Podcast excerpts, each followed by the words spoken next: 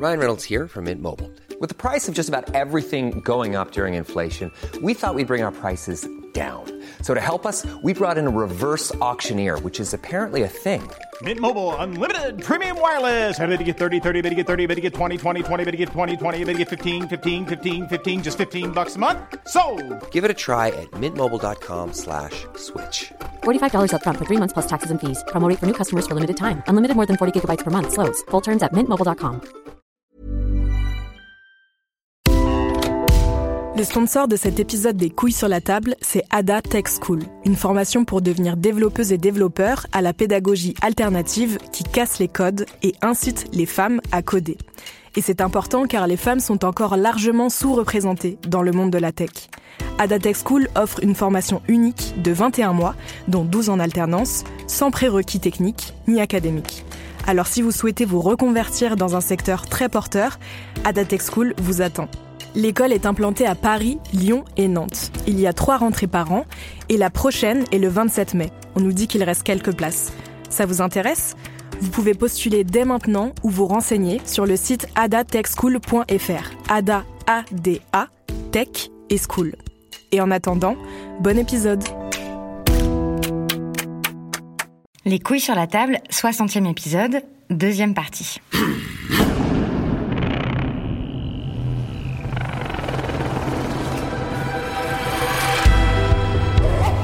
Dans la seconde partie de cet épisode, consacré au lien entre masculinité et nourriture, on s'intéresse à la viande. On va essayer de comprendre pourquoi on associe spontanément la virilité à la consommation de viande. Je pense au barbecue l'été, quand les hommes s'agitent autour du grill et que les femmes font des salades, à ce magazine consacré à la viande qui s'appelle Beef en majuscule et dont le slogan est pour les hommes qui ont du goût, aux publicités de cette entreprise numéro 1 de la viande en France avec son inoubliable signature sonore façon homme des cavernes. Et là, je remarque que ça ressemble un peu au générique des couilles sur la table. Alors pourquoi le fait de manger de la viande est-il un marqueur de virilité? Est-ce que ça fonctionne un peu sur le modèle de l'alcool auquel on avait réfléchi dans un épisode précédent? Peut-être y a-t-il une explication plus profonde à rechercher dans le rapport de domination que l'humanité entretient avec ce qu'on appelle les animaux et qui nous permet de trouver normal qu'on tue chaque année des milliards de vaches, cochons, poulets, moutons, poissons pour les manger. Quel lien peut-on établir entre les luttes pour les droits des animaux et les luttes féministes? C'est entre autres ce à quoi ont réfléchi mes deux invités, auteurs et autrices d'un ouvrage intitulé Pour une solidarité animale, défaire la société spéciste, qui paraît aux éditions de la découverte dans la collection Les Cahiers libres. Axel Pleius-Bror est diplômé en sociologie à l'Université du Québec. Yves Bonnardel est militant libertaire et égalitariste et il écrit depuis une vingtaine d'années dans les cahiers antispécistes. Pour commencer, je leur ai raconté que depuis la création des couilles sur la table, j'avais reçu beaucoup de messages d'hommes végétariens, c'est-à-dire qui refusent de manger de la chair animale, ou véganes, c'est-à-dire qui excluent toute consommation d'origine animale, qui me racontaient que leur choix était très souvent moqué et très critiqué par leur entourage.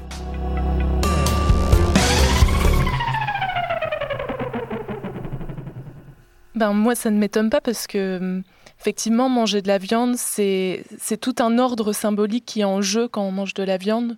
C'est affirmer qu'on fait partie des dominants, c'est marquer son rang social et euh, c'est signer voilà, une appartenance à, ceux qui, qui peuvent se permettre de manger le corps d'autrui qui a été mis à mort. Et finalement, euh, refuser de participer à cette consommation qui est très marquée symboliquement, qui est très chargée au niveau de la prise de pouvoir sur autrui, c'est se solidariser avec les animaux et c'est peut-être trahir un ordre social qui est que en tant qu'humain on fait partie des dominants et que euh, et que ça fait partie de nos privilèges d'humains de consommer le corps des animaux. Et refuser de participer à, cette, euh, à cet ordre social avec les êtres humains euh, euh, autour de la table et euh, les animaux morts au centre de la table, c'est voilà, une sorte de trahison qui va être réprouvée socialement, euh, donc euh, par des moqueries, par euh, euh, une, ridiculisa une ridiculisation. Et, euh, et encore une fois, c'est quelque chose qui est extrêmement genré parce que les hommes, finalement, pour le dire de façon peut-être un peu étrange, mais les hommes sont plus humains que les femmes dans le sens où les femmes, comme les animaux, sont perçues comme des êtres de second rang, euh, qui sont moins euh, évolués sur l'échelle de, de sur l'échelle du pouvoir. Euh, et finalement, la masculinité, elle est confortée par la consommation de viande, ce qui fait que elle est aussi menacée par le végétarisme. D'ailleurs, il y a un sondage Ipsos, parce que j'ai cherché pour savoir s'il y avait plus de végétariens ou de végétariennes. Donc, il y a clairement plus de végétariennes que de végétariens. Euh, ça, c'est ce qu'on sait. Même si les végétariens sont en fait vraiment très très minoritaires dans la population. Là, les chiffres que j'ai trouvés, c'est entre 2 et 5% de la population française. Mais euh, quand on a posé la question, donc c'est un institut de sondage euh, Ipsos euh, qui a posé la question en 2018 aux Français, euh, est-ce que vous pourriez devenir végétarien? Les femmes disaient non à 50%, il y a la moitié des femmes qui disent qu'il est hors de question de devenir végétarienne, mais les hommes disaient non à 66%. Donc apparemment, ça a l'air d'être euh, euh, la décision de devenir ou pas végétarienne a aussi une dimension euh, genrée. Je pense que les femmes ont plus de facilité à, renoncer à la viande parce que ça, menace moins leur identité sociale genrée.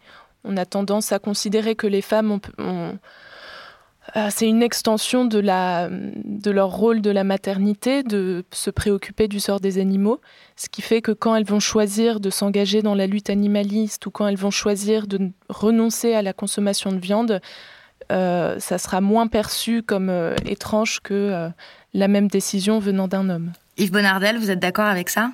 Oui, oui, oui. Moi, quand je suis devenu végétarien il y a 40 ans, euh, j'avais 13 ans et je connaissais pas d'autres personnes végétariennes autour de moi. Et euh, je l'ai vécu très, très durement. Essentiellement parce que c'était bon, c'était ridicule de soucier des animaux, c'était de la sensiblerie.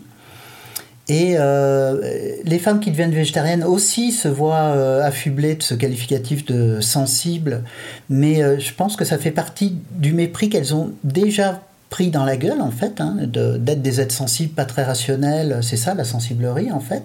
Alors qu'en tant que garçon, justement, on n'est pas censé euh, écoper de ce genre de, de, jugement euh, péjoratif. Et euh, oui, c'était une sorte de dévirilisation, en fait, que j'avais affrontée.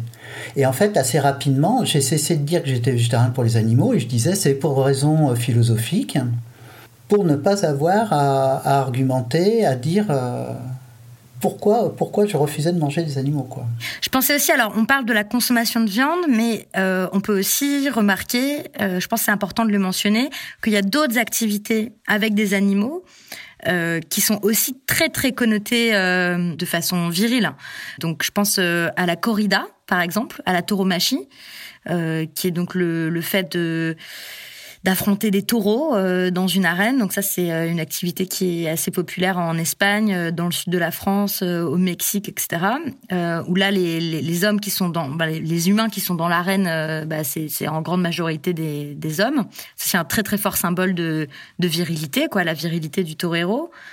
mais je pense aussi à une activité très répandue en France qui est la chasse. Et là, euh, la chasse, quand on regarde les statistiques, bon, il y a un million de, chasseurs en France. Et à 98%, ça, ça vient des statistiques de la Fédération nationale de la chasse, ce sont des hommes. On peut aussi euh, penser à des activités euh, qu'on connaît pas trop euh, en France, mais qui sont par exemple le, le rodéo en Amérique du Nord. Qu'est-ce qui se joue, à votre avis, dans cette activité de, de chasse, de corrida, de, de rodéo? Euh, au niveau du genre Pourquoi est-ce que ce sont des activités majoritairement masculines? C'est des activités qui sont fondées sur la violence et sur le fait d'infliger de la souffrance euh, aux autres. Et euh, on pourrait avoir une lecture naturaliste disant c'est dans la nature masculine d'être violent, d'aimer le sang, etc. Je crois qu'on peut aussi surtout avoir une lecture sociologique qui est on a un rang à tenir en tant que dominant et euh, on, le, marque symboliquement euh, par des activités de ce, style. Euh, on vient de, de structures féodales, il n'y a pas si longtemps, il y a quelques siècles encore, et les seigneurs marquaient leur prédominance sociale par euh, des tournois euh, extrêmement violents, par la chasse, par le fait de manger des quantités de viande invraisemblables, etc., d'avoir un privilège de chasse, les, les gueux n'avaient pas le droit, etc. Il y a vraiment, je pense, un marquage de domination, de rang social à travers des types d'activités où on marque sa domination sur l'animal en le faisant en le courbant sous son joug, en le faisant souffrir, en le marquant dans sa chair et en le tuant. Quoi. Je suis, je suis d'accord avec euh, ce que dit Yves. Euh, la chasse, c'est vraiment, on est vraiment dans une euh, prise de pouvoir sur autrui absolue. C'est pas seulement consommer de la chair qu'on a achetée dans un magasin, c'est vraiment toute la chaîne de l'appropriation d'autrui. Il y a la traque, il y a le fait de mettre à mort, il y a le fait de dépecer l'animal. Voilà, c'est vraiment s'approprier le corps d'autrui. Et je pense qu'au niveau de l'identité des chasseurs, il y a quelque chose effectivement qui a trait à la fois à leur masculinité et à la fois à leur humanité en tant que position sociale supérieure qui est propriétaire d'elle-même, mais en même temps qui peut se permettre de s'approprier les autres. Bon, c'est une comparaison qui peut avoir l'air un peu choquante, mais qui, qui bon, qui moi, euh, c'est vrai, je dois bien dire que ça me ça peut me, me froisser aussi un peu par, euh, par l'histoire, parce qu'on a tous des grandi dans des configurations différentes euh, vis-à-vis des animaux. Moi, il se trouve que je viens d'une famille où on chassait beaucoup. Et donc, c'est pour moi une activité qui était associée et bah, au, plaisir, au plaisir d'être ensemble. J'aimais bien accompagner mon père à la chasse euh, avec les chiens, etc. Euh, et en même temps, euh, oui, je dois bien reconnaître que c'était une activité euh, où, comme jeune fille, notamment, je me sentais pas très à l'aise parce qu'il était clair que cette cette sociabilité-là était essentiellement masculine et que euh, et que parfois euh, comme jeune femme on pouvait se sentir euh, vraiment déplacée quoi dans ces rendez-vous là notamment les repas qui s'en suivent qui sont très arrosés où il y a la consommation du, du, produit de la chasse mais aussi plein de blagues graveleuses sur les femmes le fait que voilà qui et, ce truc quoi que c'est vraiment une instance de socialisation masculine quoi que c'est à 98% des hommes donc ouais et euh, bon, d'ailleurs, c'est une pratique à laquelle euh, s'opposent de plus en plus les Français. Hein. J'ai vu que, en fait, euh, il y a 70% des gens, qui, des Français, qui considèrent que c'est une, pratique qui est insupportable, qui devrait être abolie, qui est cruelle pour les animaux. Donc là, il y a quand même un changement dans les mentalités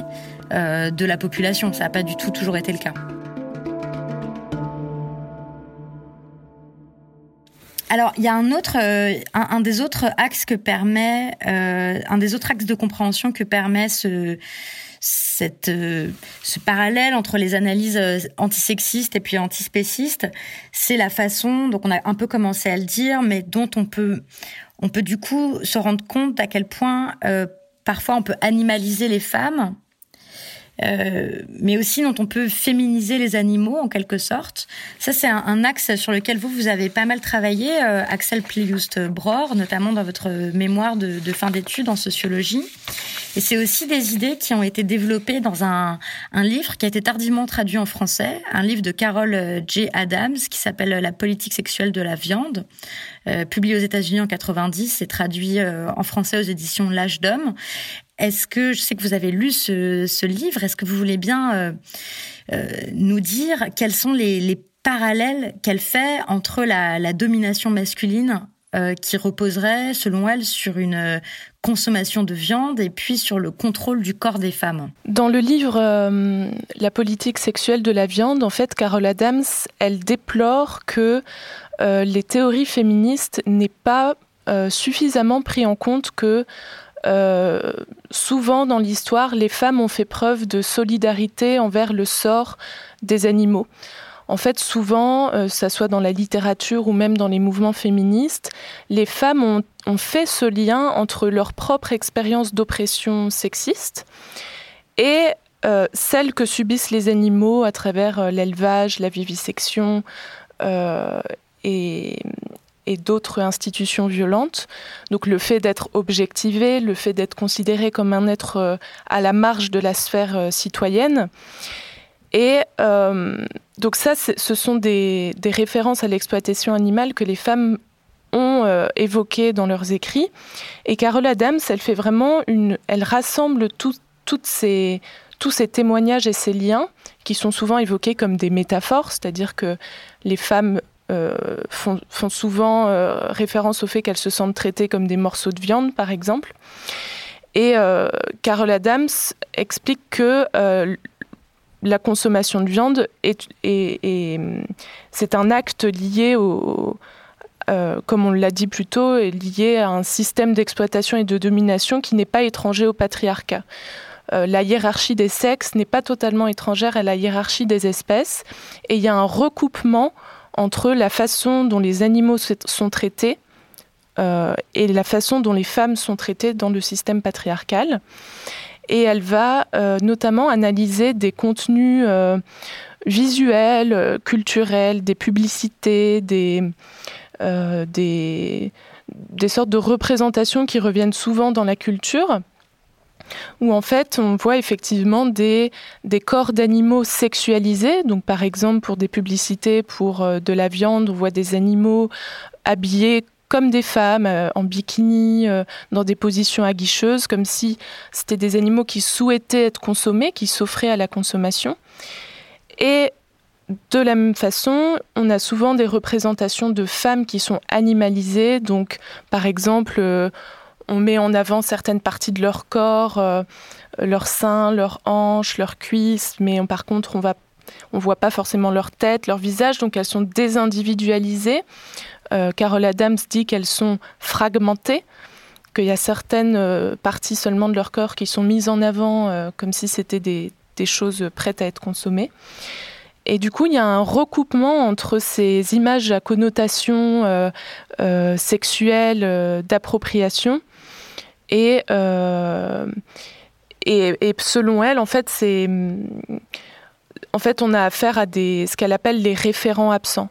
Ce qu'elle dit, c'est que les référents absents, c'est que euh, on a affaire à des images euh, stéréotypées et l'individu est, est, absent de la représentation et on a juste affaire à des, à des morceaux de viande. En fait, les animaux sont toujours déjà de la viande. Euh, et on, occulte totalement le fait que ce sont des individus qui ont été appropriés, tués, découpés. Vous, vous avez continué dans votre euh, mémoire, euh, Axel Pleyus-Bror, un peu dans la lignée de ce qu'a fait Carole G. Adam sur l'analyse des publicités. Et vous montrez qu'en fait, dans pas mal de publicités, pour des produits animaux. vous, vous en avez analysé 139 et, et vous montrez que les, dynamiques de genre jouent à plein aussi dans ces publicités, qu'il y a même, euh, pour une grande part d'entre elles, ce que vous appelez de l'hétérocarnisme. Qu'est-ce que c'est l'hétérocarnisme? Est-ce que vous pouvez donner des, exemples? En fait, je suis tombée euh, sur des publicités qui vraiment utilisaient euh, la, la, rhétorique de l'hétérosexualité. Donc typiquement les publicités Charal ou même des publicités pour la, des saucisses, je crois que c'est saucisses mortaux, où en fait il y a vraiment des références euh, phalliques au fait que euh, la viande est associée à, euh, une consommation orale, mais aussi une consommation sexuelle. Ah oui, c'est le slogan la, saucisse morteau, elle se glisse partout. Et puis, ou alors, on a sur la même publicité, on a une saucisse, mais on a aussi un bol de salade. Et il y a vraiment cette idée de la complémentarité entre la salade et la saucisse, donc typiquement entre les hommes et les femmes. C'est un peu cette rhétorique-là de l'hétérosexualité évidente et, nécessaire. Ça, rejoint vraiment cette idée que, la viande traduit un, ordre du monde euh, genré. Et vous disiez un peu plus tôt qu'il y a vraiment eu des liens entre les luttes féministes et les luttes euh, antispécistes ou pour le bien-être des animaux. Vous, vous avez redécouvert une partie de cette histoire. Est-ce que vous voulez bien nous raconter euh, quels points communs ont eu ces luttes historiquement? Parce que c'est des luttes qui sont un peu inconnues, j'ai l'impression, entre les deux ce qui revient, ce qui est intéressant de voir, c'est que dans, le, dans la lutte pour le droit de vote des femmes, euh, dès le 19e siècle, les grandes figures de ce mouvement des suffragettes, une partie d'entre elles étaient également en, Angleterre, oui, étaient également contre la vivisection. Je pense par exemple à une, une suffragette qui s'appelle Frances Power Cobb, qui a en 1875 fondé la première euh, organisation de lutte contre la vivisection. Euh, et euh, il y a, d'autres. en fait, ce qui revient souvent, c'est que encore une fois, il y, a, une sorte de pont qui est fait entre l'expérience vécue des femmes et l'expérience des animaux dans la vivisection. Je pense aussi à une, citation de, Séverine, qui est une des premières grandes journalistes femmes, euh, une citation que j'ai découverte assez récemment où elle dit quelque chose comme euh, Parce que je ne suis qu'une femme, parce que tu n'es qu'un chien, nous représentons des espèces euh, inférieures au sexe masculin. Et pour cette raison, notre solidarité est grande. Elle dit c'est quelque chose comme ça. et c'est une sorte de fil rouge dans les écrits féministes. Euh, cette compassion et cette solidarité du fait qu'il y a une reconnaissance d'un sort commun, d'une condition commune, qui est celle de l'infériorité, du statut de subalterne, du fait qu'on est des citoyens et citoyennes de, deuxième classe. Et donc, euh, on peut retrouver voilà, des, soit des, une sorte de fil rouge avec des références qu'on retrouve par-ci par-là dans les écrits théoriques ou les écrits littéraires, Soit c'est des liens plus explicites, par exemple, voilà cette suffragette qui crée une association contre la vivisection. Euh, et plus, en tout cas de façon constante, on se rend compte que la force vive du mouvement animaliste, ce sont les femmes, au sens où euh, elles sont plus nombreuses dans le mouvement. C'est pas forcément elles qui sont sur le devant de la scène en tant que théoriciennes, mais euh, ce sont elles qui vont faire toutes les petites tâches non rémunérées, de nourrir les animaux, de, euh, de prendre soin des animaux recueillis, euh, de faire des distributions de nourriture, d'organiser des événements. Donc il y a, disons qu'il y a une sorte de solidarité, ou en tout cas de, de lien un peu tacite que, Carole Adams a essayé de, systématiser dans son livre euh, La politique sexuelle de la viande. Yves Bonardel, vous, vous avez participé dès sa création il y a 20 ans à la revue Les Cahiers antispécistes. Est-ce que cette dimension euh, genrée, euh, elle, elle, elle, est, apparue dès le début aussi? Est-ce que vous aussi, vous voyez des liens entre des liens concrets sur le terrain entre euh, les luttes féministes et les luttes antispécistes ou pour le bien-être animal? Mais très vite, les cahiers antispécistes ont publié des textes qui euh, parlaient euh, de ces liens-là. Je pense notamment à une militante italienne qui a eu une grande influence sur le mouvement français de l'époque, dans les années 90 même, qui est Paola Cavalieri, qui parlait d'une convergence des luttes à ce niveau-là. Et puis les cahiers antispécistes ont développé euh, des analyses euh, essayant de mettre en évidence les différents liens qu'il pouvait y avoir entre, peut-être pas entre les luttes féministes et, antispécistes, mais en tout cas entre les oppressions sexistes et euh, spécistes ça pouvait être euh, aussi bien. Ben, c'est beaucoup passé par une analyse des idéologies sexistes et spécistes. Cette idée que euh, il y a des êtres qui seraient des êtres de culture, d'histoire, de liberté, et des êtres qui seraient des êtres de nature, euh, de déterminisme, d'instinct, etc et euh, où on voit que globalement, les grandes oppressions intra-humaines, hein, je pense aux différentes oppressions racistes, euh, au sexisme, mais aussi à l'agisme, etc., euh, sont calquées sur un modèle qui est aussi le modèle du spécisme. On a d'un côté des dominants qui se proclament libres et qui proclament, parce que c'est eux qui ont le discours, les dominés comme étant des êtres qui sont qui ont une nature particulière, une nature qui n'est pas ouverte vers la liberté, mais qui est ouverte vers une fonction particulière. Les femmes sont faites pour la procréation et l'élevage des enfants.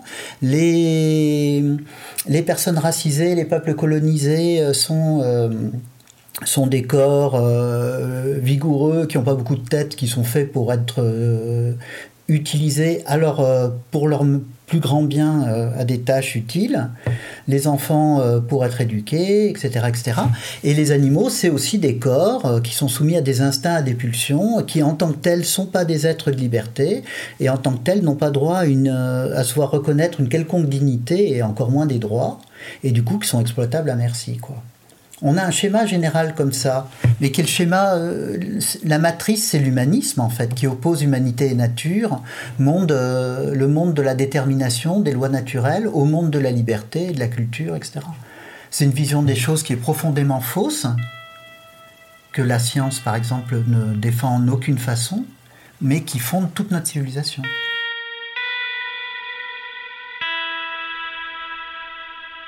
Et donc là, on arrive vraiment au cœur de votre ouvrage à tous les deux, qui est le spécisme, qui est un, concept euh, qui est fondé en fait sur le modèle euh, du sexisme, euh, du racisme, c'est-à-dire un, modèle de domination.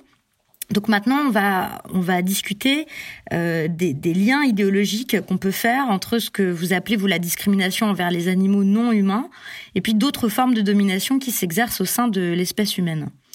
J'ai l'impression que pour faire ça, il faut faire à des petits points de, vocabulaire d'abord euh, et de concepts qui sont très importants si on veut comprendre euh, ce que vous entendez par euh, spécisme. Et le premier de ces concepts, c'est la sentience. Alors, est-ce que vous voulez bien euh, expliquer aux auditoristes qui ne sont pas forcément avertis de ces concepts-là, qu'est-ce que c'est que la, sentience, qu'est-ce que c'est que le spécisme, l'animalisation? Oui, la sentience, le terme, il a été introduit en France par Estivarius, des cahiers antispécistes. C'est euh, pour désigner ce qu'on appelle sinon la sensibilité, euh, le fait de ressentir des sensations, des émotions, d'être un être sensible. Sauf que le mot euh, sensibilité, il, est, euh, il désigne tellement de choses. Euh, ça peut être une cellule photosensible, par exemple, ça ressent rien, simplement c'est réactif. ou une plante qui réagit au toucher ou à la lumière, etc. Là, la sentience, c'est vraiment pour désigner cette capacité très particulière de, certains agrégats de matière, comme nous, à ressentir des sensations, à ressentir des sentiments, à avoir du coup des désirs, euh, une volonté, etc., se fixer des fins qui, qui lui est propre. Et euh, c'est un terme qui est extrêmement important parce que c'est ce que nous on soutient, mais avec de sacrés arguments à, à l'appui, c'est que la morale, l'éthique devrait être fondée sur le critère de la sentience, de la sensibilité. C'est à partir du moment où un être est sentient, ressent des sensations, qu'on peut dire qu'il a des intérêts à défendre, sa vie, elle lui importe, elle peut se passer bien ou mal, il fait tout pour qu'elle se passe bien, il essaye à tout prix d'éviter qu'elle se passe mal et qu'elle prenne fin, il a des intérêts à défendre. Et l'éthique, eh ben, c'est prendre en compte les intérêts des autres comme on devrait prendre en compte les nôtres propres. Et en fait, la révolution antispéciste, c'est ça.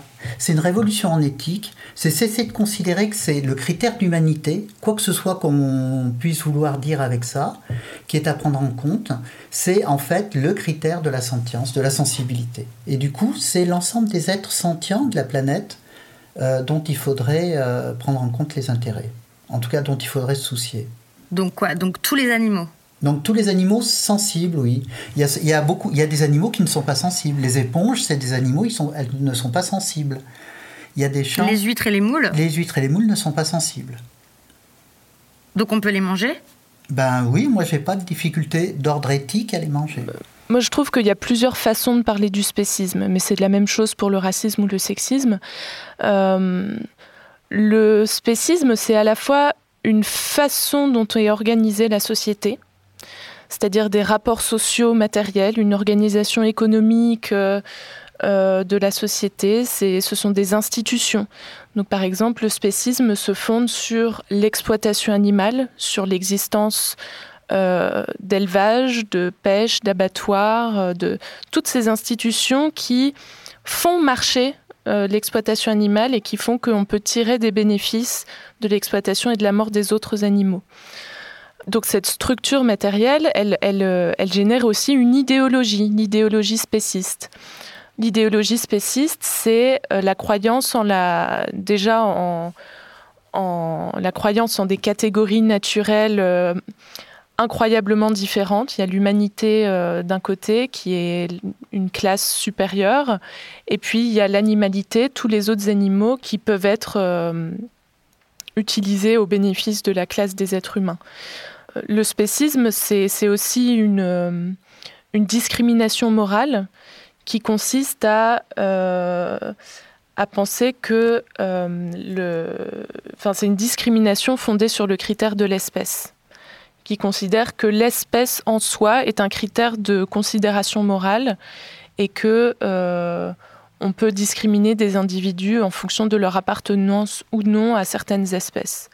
Et typiquement, le spécisme dans notre société, il est surtout anthropocentré, c'est-à-dire que euh, l'espèce considérée porteuse de, privilèges et de droits, c'est l'espèce humaine, tandis que l'espèce entre guillemets des animaux, parce qu'en fait l'animalité n'est pas vraiment une espèce au sens où on l'entend couramment, euh, les animaux ne sont pas porteurs des mêmes droits que l'espèce humaine. Donc c'est vraiment euh, attribuer des droits et des, et des privilèges différents en fonction de l'appartenance d'espèce. Et ça, c'est quelque chose qui est arbitraire parce qu'on ne voit pas en quoi l'appartenance à l'espèce euh, d'un individu serait, serait, nous indiquerait en quoi cet individu peut voir ses intérêts pris en compte ou non. Hmm. Et vous dites que donc c'est un processus de d'animalisation qui est la même chose qu'un processus euh, que par exemple que le processus de racialisation dans les rapports euh, racistes, dans l'idéologie raciste, qui est la même chose qu'un processus de sexuation dans l'idéologie sexiste. Quel lien vous faites entre les trois? Ben, en fait, on a, quand on parle d'animalisation, souvent c'est quelque chose qu'on dénonce à propos des humains on va dénoncer le fait que les personnes racisées ou les femmes sont animalisées, c'est-à-dire on, on, va les traiter comme du bétail. Euh, voilà, les, femmes sont traitées comme des morceaux de viande, elles sont animalisées. C'est quelque chose qu'on dénonce quand ça s'applique aux humains. Par contre, quelque chose qui est euh, moins souvent dénoncé, mais c'est pourtant la tâche que se donne le mouvement antispéciste, c'est de dénoncer l'animalisation des animaux. Et qu'est-ce qu'on entend par là? C'est le fait que les animaux sont pris dans des rapports sociaux qui, les, bah, les exploitent. Le fait de euh, faire naître des animaux euh, dans le cadre de l'élevage pour les faire grossir et les tuer, c'est d'une certaine façon animaliser les animaux c'est euh, les, les, rendre appropriables, de moindre valeur, euh, consommables, etc. C'est aussi se, les représenter sous une forme, c'est les animaliser au sens de les, les, les rendre bêtes, se les représenter comme des êtres bêtes, les désubjectiver, les désindividualiser. Ça, c'est le processus d'animalisation au niveau euh, subjectif on considère que c'est des êtres d'instinct, des êtres de nature, euh, des êtres qui sont des êtres corporels, de pulsions, etc. Ça aussi, c'est le versant euh, subjectif de l'animalisation euh, dont parle Axel. Si je comprends bien, est-ce qu'on peut dire que les humains sont des animaux comme les autres ou que les animaux sont des humains comme les autres? Est-ce que ce que vous dites, c'est qu'en fait, les catégories d'humanité et d'animalité, elles sont pas du tout pertinentes, qu'elles seraient complètement équivalentes, qu'il n'y a pas de différence entre les deux? Mais disons qu'elles sont aujourd'hui dans notre société spéciste, les, catégories d'humanité et d'animalité, elles sont surdéfinies socialement, elles sont chargées de sens, de valeurs, de... elles, sont elles sont considérées comme opposées. Euh, et il y aurait un, fossé euh, ontologique, c'est-à-dire un, un, fossé vraiment euh, très important entre l'humanité et l'animalité qui n'aurait qui n'auraient pas la même valeur. Euh, mais cette, euh, cette distinction qui est sans cesse martelée, elle est là pour, euh, elle est là pour légitimer le fait que les uns exploitent les autres, que l'humanité exploite l'animalité, entre guillemets, c'est-à-dire tous les autres animaux. Et le rôle que se donne le mouvement antispéciste, c'est de dépasser cette opposition binaire qui est là pour légitimer un ordre violent et euh, considérer que la morale s'applique de la même façon aux membres de l'espèce humaine qu'aux membres de toutes les autres espèces, et que d'un point de vue moral, et donc normalement d'un point de vue politique, on ne devrait pas sans cesse faire cette distinction entre les membres de l'espèce humaine et les autres animaux, parce que ça tient pas d'un point de vue moral? On fait partie de la même communauté des êtres sentients et c'est ça qui fonde notre appartenance à la catégorie des êtres qui comptent moralement et qui doivent voir leurs intérêts pris en compte euh, par la morale et par la politique. Et quel lien vous faites avec les, autres euh, oppressions? C'est-à-dire, est-ce que vous pensez que c'est parce qu'il y aurait euh, ces relations entre humains et animaux, qu'il y aurait du racisme, qu'il y aurait du sexisme? Ce serait la, la base de toutes les dominations, en fait?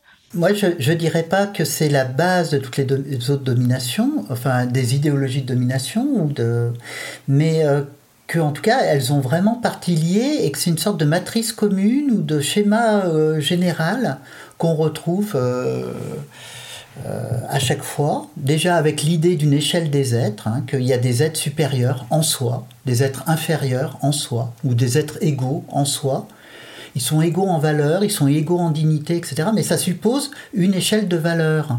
C'est toute une vision du monde comme ça, dans laquelle on vit dans notre civilisation, qui est fondée sur cette idée d'échelle, euh, d'échelle de valeur des êtres. Il y a des êtres qui sont dignes et d'autres qui sont indignes. Il y en a qui sont nobles et d'autres qui sont euh, ignobles ville, il faudrait se débarrasser de cette façon de voir les choses et en fait considérer plutôt euh, ce que vivent les individus, ce qui leur importe, et considérer que ce qui est important, c'est ce qui leur importe à eux, indépendamment de quelque échelle des êtres que ce soit. Et ça, c'est vraiment cette histoire d'échelle des êtres, c'est au fondement même de toutes les discriminations de type racisme, sexisme, machisme, etc. Il y a des êtres qui ont plus de valeur. Alors, dans la dans l'idéologie humaniste dans laquelle on baigne, euh, ceux qui sont en haut de l'échelle, c'est les humains, et euh, du coup, tout le monde est rapporté à un idéal d'humanité, et évidemment, on va euh, diviser au sein même des humains entre des humains qui sont moins humains que les autres, d'autres certains qui sont des parangons d'humanité, et d'autres qui sont des êtres plus animaux, plus naturels, etc. Et on recrée euh, cette échelle des êtres euh, au sein même de l'espèce humaine, mais ce qui est tout à fait logique vu que euh, les humains se, mettent en haut d'une échelle. L'humanisme n'est pas cet égalitarisme qu'on imagine spontanément désormais, c'est véritablement un hiérarchisme, une hiérarchie entre, entre les, les êtres qui sont justement vus comme des sortes de porteurs d'essence euh, liés à leur espèce. Et euh, c'est tout à fait logique qu'on réintroduise les hiérarchies au sein de l'espèce humaine euh, dans ce cadre-là, quoi. Mais est-ce que ça veut dire que le jour, bon, imaginons qu'on n'arrive plus à, qu'on décide que, ok, bah ça suffit, en fait, on va prendre en compte tous les êtres sentients de la même façon, enfin, ils ont la même valeur. Est-ce que ça veut dire que ça rendrait impossible le racisme ou le sexisme? En tout cas, on donnerait moins de cartouches euh, au racisme et au sexisme, euh, dans le sens où euh, l'animalisation menace les, catégories d'humains marginalisés parce qu'elles peuvent être considérées comme moins, hum, moins, moins humaines, moins correspondant à cet idéal de l'être humain, maître et possesseur de lui-même et des autres, en fait, l'humanisme ne menace pas seulement euh, les animaux. L'humanisme, c'est une menace pour toutes celles et ceux qui ne peuvent pas prétendre correspondre à ce modèle de l'être supérieur. Et c'est pour ça que abolir le spécisme, c'est donner moins de cartouches au sexisme au racisme, parce qu'on pourra moins animaliser euh, les femmes et les personnes racisées et toutes les autres catégories euh, marginalisées s'il n'y a pas cette hiérarchie entre les animaux et les humains euh, qui continue à imbiber notre, euh, notre culture. Alors, il y a des, j'ai découvert dans votre livre euh, qu'il y avait des courants antiracistes, notamment aux États-Unis, qui, qui avaient fait cette alliance avec l'antispécisme, notamment les travaux du black veganism ou même euh, des gens aussi qui réfléchissent à qu'est-ce que ça veut dire euh, être porteur de handicap, euh, qu'est-ce que ça veut dire vivre dans une société validiste, et qui font aussi des liens avec l'antispécisme. Est-ce que vous pouvez nous, raconter ce, que, défendent ces, ces personnes? Bah, Les personnes porteuses d'handicap ou les personnes racisées sont continuellement associées à un statut de sous-humain, plus proche des animaux, et euh, souvent, la, réaction de ces, de ces personnes-là, ça, a souvent été de euh, réagir en se distinguant de l'animalité et en, un peu en, en essayant de dire, ben non, moi aussi, je fais partie de, l'humanité, arrêtez de m'associer aux animaux. Euh. donc il y a vraiment une distanciation par rapport à l'animalité qui est vue comme une insulte, comme un statut, un sous-statut. Et euh, le black veganism, ou même les, les mouvements, euh, euh, mouvements de certains mouvements de personnes contre le validisme, je pense notamment à Sunora Taylor, au lieu de rejeter l'animalisation et leur statut d'animaux, vont revendiquer leur pleine appartenance à l'animalité en tant que condition de corps vulnérable, de corps sentient, en disant ben oui, euh, je suis un animal et je le revendique, c'est pas une insulte. D'ailleurs, nous sommes tous des animaux. Nous ne sommes pas tous humains, nous sommes tous des animaux et euh, c'est ce statut politique-là que ces gens-là mettent de l'avant pour faire valoir leurs valeurs en tant qu'être euh, politique et enfin en tant qu'agent politique. Alors, est-ce que, si je comprends bien, vous appelez carrément à rejeter la notion d'humanité et d'humanisme? En tout cas, rejeter euh, vraiment profondément la façon dont on se représente euh, l'humanité et, euh, et, cette idée que l'humanité devrait être la valeur suprême. Il ne s'agit pas nécessairement euh, de, jeter à la poubelle absolument toute référence à l'humanité, mais aujourd'hui c'est vraiment une référence à une humanité maître et possesseur, justement, une humanité de domination en fait, alors que ce qui devrait fonder euh, les droits, euh, les droits humains notamment, ça devrait plutôt être non pas euh, le fait qu'on appartient à une, espèce de seigneur de la terre, mais le fait qu'on est des êtres vulnérables comme les autres êtres sentients de la planète, et que pour cette raison, parce qu'on peut souffrir, parce qu'on peut mourir, parce qu'on peut être blessé, on devrait, c'est pour cette raison qu'on devrait être protégé. Donc c'est c'est pas nécessairement jeter absolument euh, toute notion d'humanité, mais en tout cas, c'est effectivement rejeter, grosso modo, la façon dont euh, on s'appréhende en tant qu'espèce et la façon dont on s'appréhende à l'encontre des autres animaux. Donc en fait, fonder, penser le vivant à partir de sa vulnérabilité? Penser non pas le vivant, mais les êtres sentients. C'est pas la même chose parce qu'une grande partie du vivant n'est pas du tout sentient et, euh, et n'a pas d'intérêt à défendre. Euh, mais penser euh, les, êtres sentients, oui, à partir de euh, bah, pas uniquement leur vulnérabilité, mais notamment pour ce qui est de, les protéger en fonction de leur vulnérabilité. Mais ne pas oublier que les êtres sentients, justement, c'est aussi des êtres qui recherchent le bonheur, le plaisir, la joie, qui cherchent aussi à, oui, enfin à s'épanouir de façon globale. Donc c'est pas uniquement une histoire de vulnérabilité, c'est aussi une histoire de d'épanouissement en fait.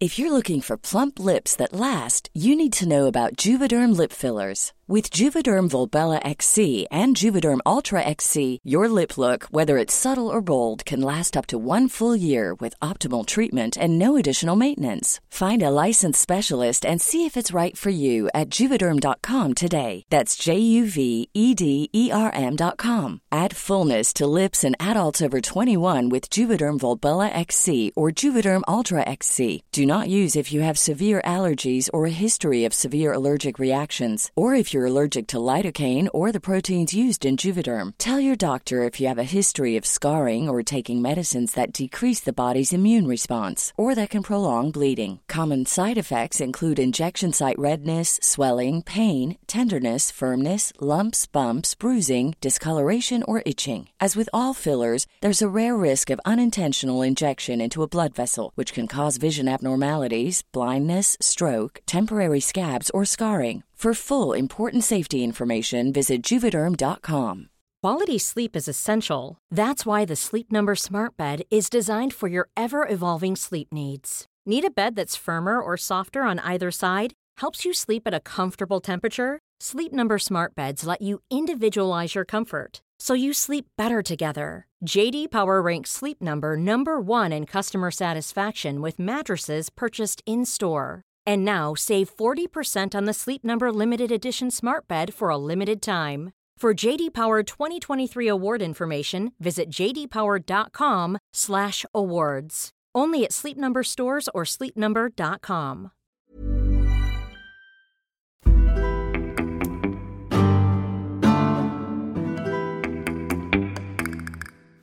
Après, il y, a quand même euh, alors une critique que j'ai lue de cette thèse-là qui me paraît quand même euh, sérieuse, hein. euh, c'est que pour combattre le sexisme, les femmes se sont organisées et mènent leur lutte. Euh, pour combattre le racisme, les personnes racisées euh, s'organisent aussi et, combattent ça.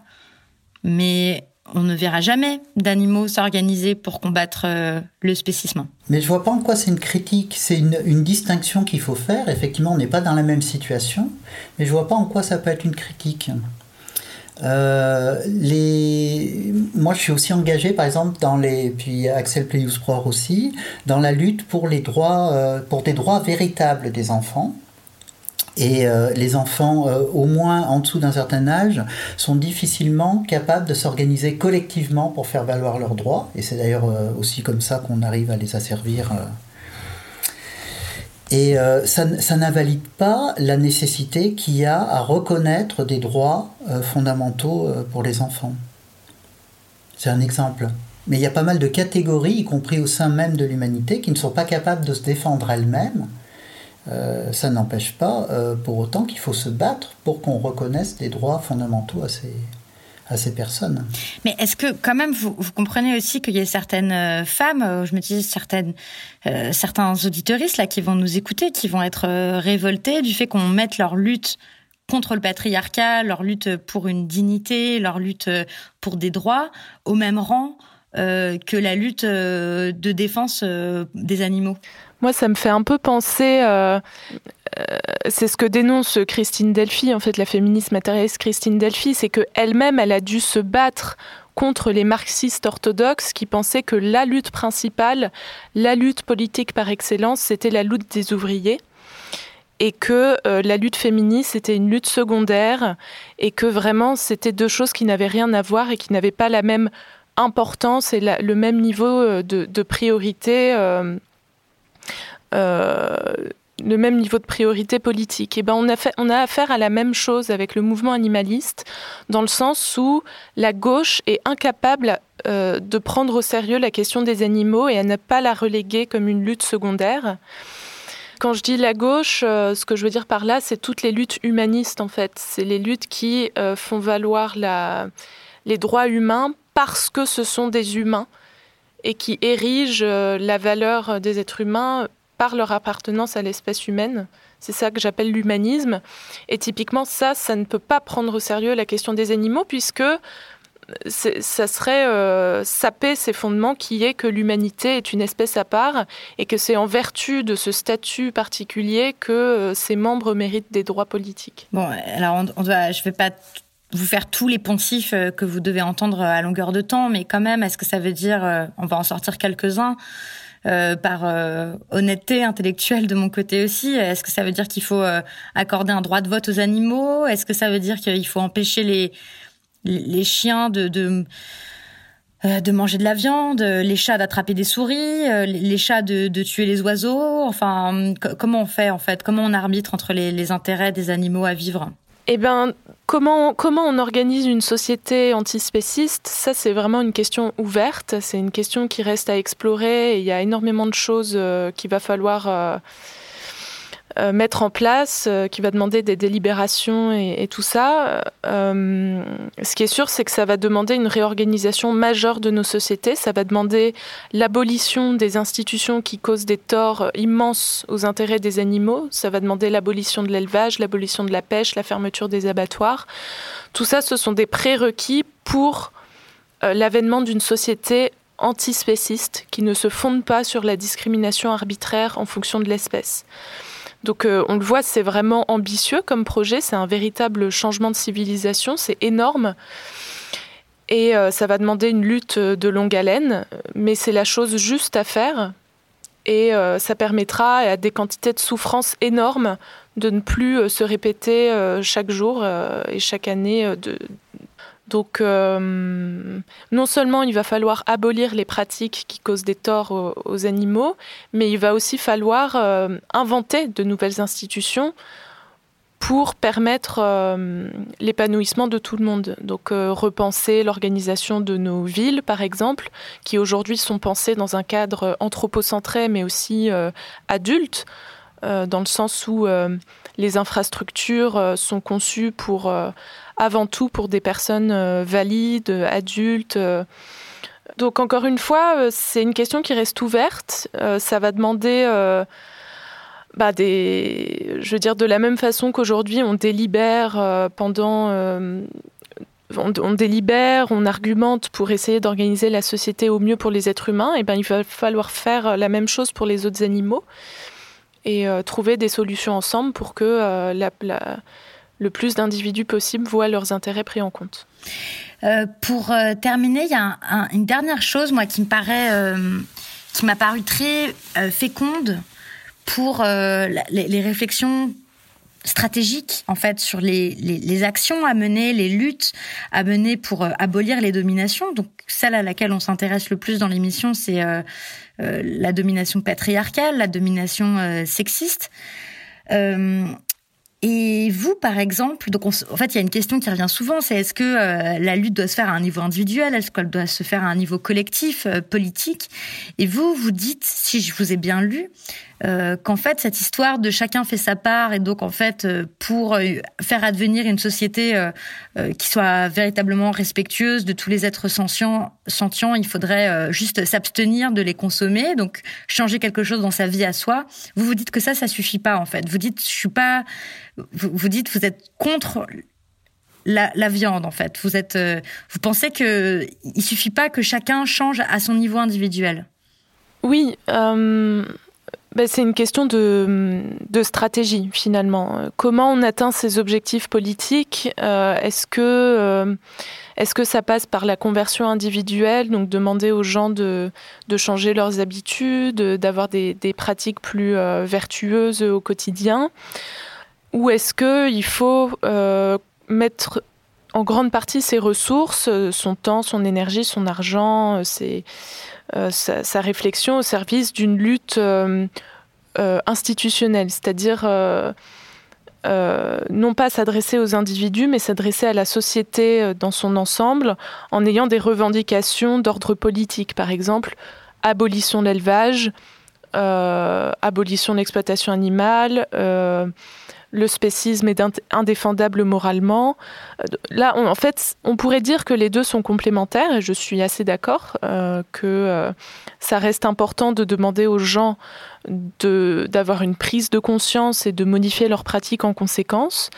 Mais je pense que il y a un risque à trop se focaliser sur le changement individuel, un risque en termes d'efficacité, parce que il faut vraiment, je pense, cultiver cet euh, euh, esprit militant de la lutte collective organisée qui se fixe des objectifs ambitieux, euh, des objectifs en termes de changement institutionnel, de changement d'organisation de la société dans son ensemble, et qui avance pour les réaliser collectivement.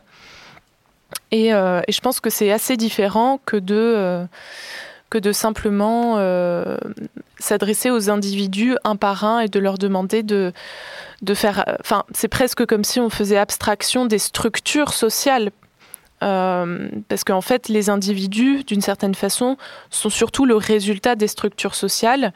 Et si on veut être plus efficace dans l'avancée de nos objectifs, on devrait avant tout chercher à changer les structures sociales.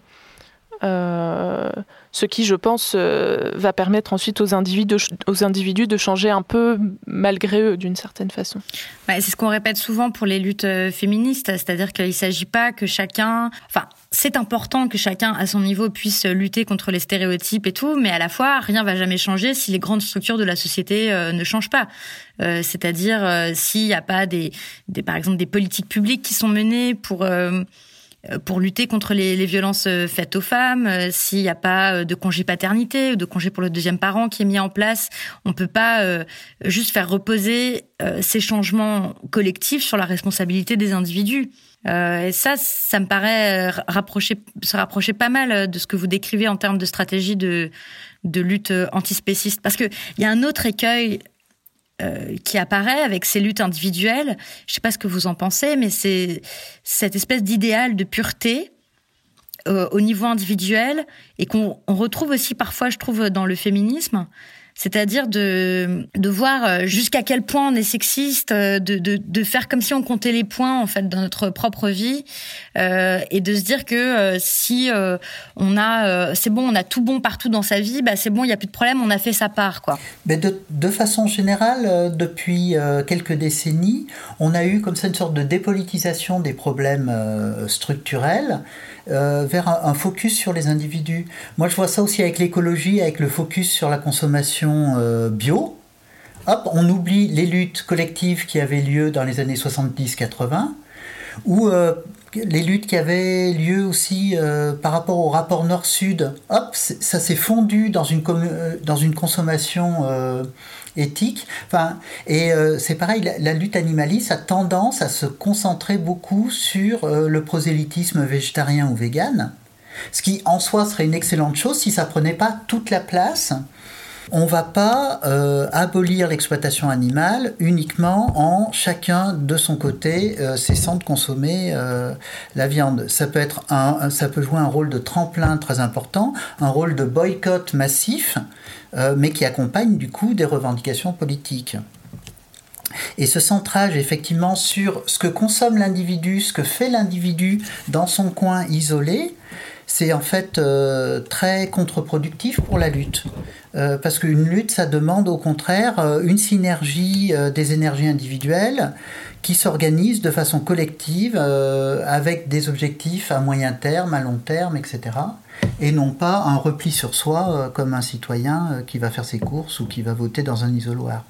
L'accent est mis sur la cohérence individuelle plutôt que sur l'efficacité politique du mouvement dans son ensemble. Quoi. Mais alors, du coup, est-ce que ça veut dire que peut-être ça m'arrange, ça me permet de résoudre mon problème moral, mais euh, que je peux trouver que la lutte antispéciste a vraiment beaucoup de sens, mais continuer à consommer des produits animaux C'est le cas d'énormément de gens, en fait. Euh, il y a beaucoup de gens qui continuent à consommer des animaux pour plein de raisons, euh, souvent parce qu'il y a la pression sociale ou parce que c'est vraiment euh, l'offre par défaut, etc., mais qui sont d'accord avec la proposition de fermeture des abattoirs, par exemple. Hmm. Ou qui souhaiteraient effectivement l'évolution d'une société, de la société vers euh, ben, moins de violence, plus de prise en considération, plus de justice, etc., y compris donc pour les animaux.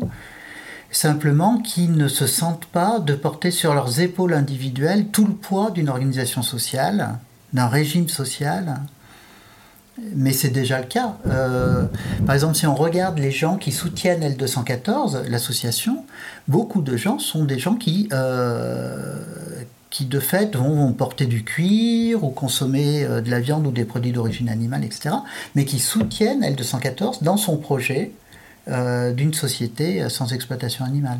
Alors pour terminer, je vais vous poser la question rituelle de fin d'émission à tous les deux, qui est quelle est l'œuvre d'art que vous souhaitez recommander aux auditeurs, aux auditrices, aux auditorices pour aller euh, plus loin sur ces questions de, genre euh, et de spécisme ou juste de genre, de masculinité alors moi j'aimerais recommander euh, un documentaire féministe qui s'appelle Mazo et Miso vont en bateau. je dis documentaire mais en fait c'est plutôt un détournement critique euh, d'une émission de télévision qui date de 1975, qui est en fait une émission sur euh, l'année de la femme. Euh, avec comme invité Françoise Giroud, qui est alors la secrétaire d'État à la condition féminine.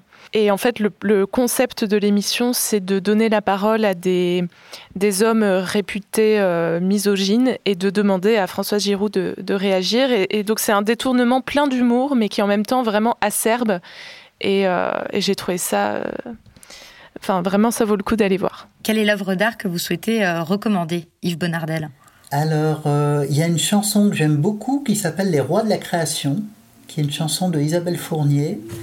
Euh, qui est justement une chanson contre euh, la prédominance de la virilité en tant que, volonté de dominer, de dominer et d'asservir les autres. Et c'est justement une chanson qui fait bien, je trouve, le lien entre euh, l'exploitation des femmes et l'exploitation des animaux. C'est un aide de culture, l'histoire et sa mesure, ça signe sa rupture d'avec les cycles de la nature. Tous les autres y sont pris, il les a définis dans des catégories pour être en haut de la hiérarchie. Les rois de la création ont bien besoin de bonnes rations, de marques de distinction pour faire reluire leur blason l'animal en lui pour être un pur esprit. Il est hors de lui pour asseoir sa suprématie, pour faire du profit. En choses, il les réduit. C'est pas sa faute à lui, non, c'est son Dieu qui lui a dit. Les rois de la domination bien besoin de bonnes leçons pour avoir leur façon et que cessent les oppressions.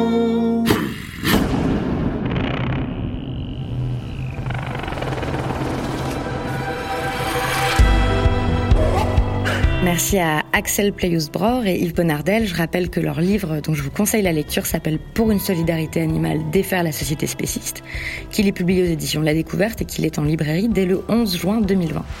Ce podcast a été enregistré à domicile et à distance. Il a été, comme souvent, réalisé et mixé par Quentin Bresson, édité et mis en ligne par Camille Regache.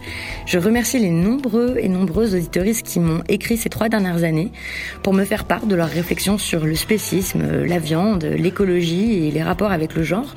Merci en particulier à Swan, Samuel et Myriam, mais aussi à Roman, Tofu Critique, Aurore, Eva, Roman, Mourad et Léa. Les couilles sur la table est un podcast de Binge Audio dont la rédaction est dirigée par David Garzon. Comme d'habitude, on a scrupuleusement noté toutes les références, les citations, les chiffres mentionnés dans cet épisode dans l'article en ligne sur le site de Binge Audio. Et si vous voulez me faire part de vos réflexions suite à cette écoute, bah vous pouvez nous taguer sur les réseaux sociaux et aussi m'écrire à l'adresse les couilles sur la table binge.audio. Merci beaucoup et à bientôt.